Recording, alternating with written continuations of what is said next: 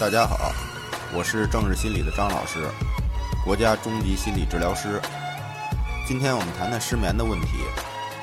在强迫症、社交恐惧症、焦虑、抑郁中，失眠通常是伴随出现的。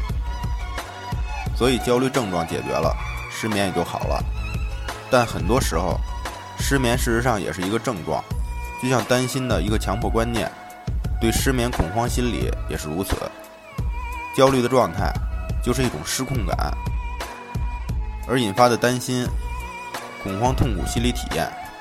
事实上，失眠是普遍存在的，但不会长久；而心因性失眠则是持续性的。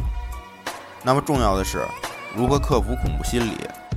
就是为什么恐惧症状、害怕紧张、恐惧失眠，我们自己也不清楚，因为是无意识的。所以，找到真正让我们紧张的，从过去到现在。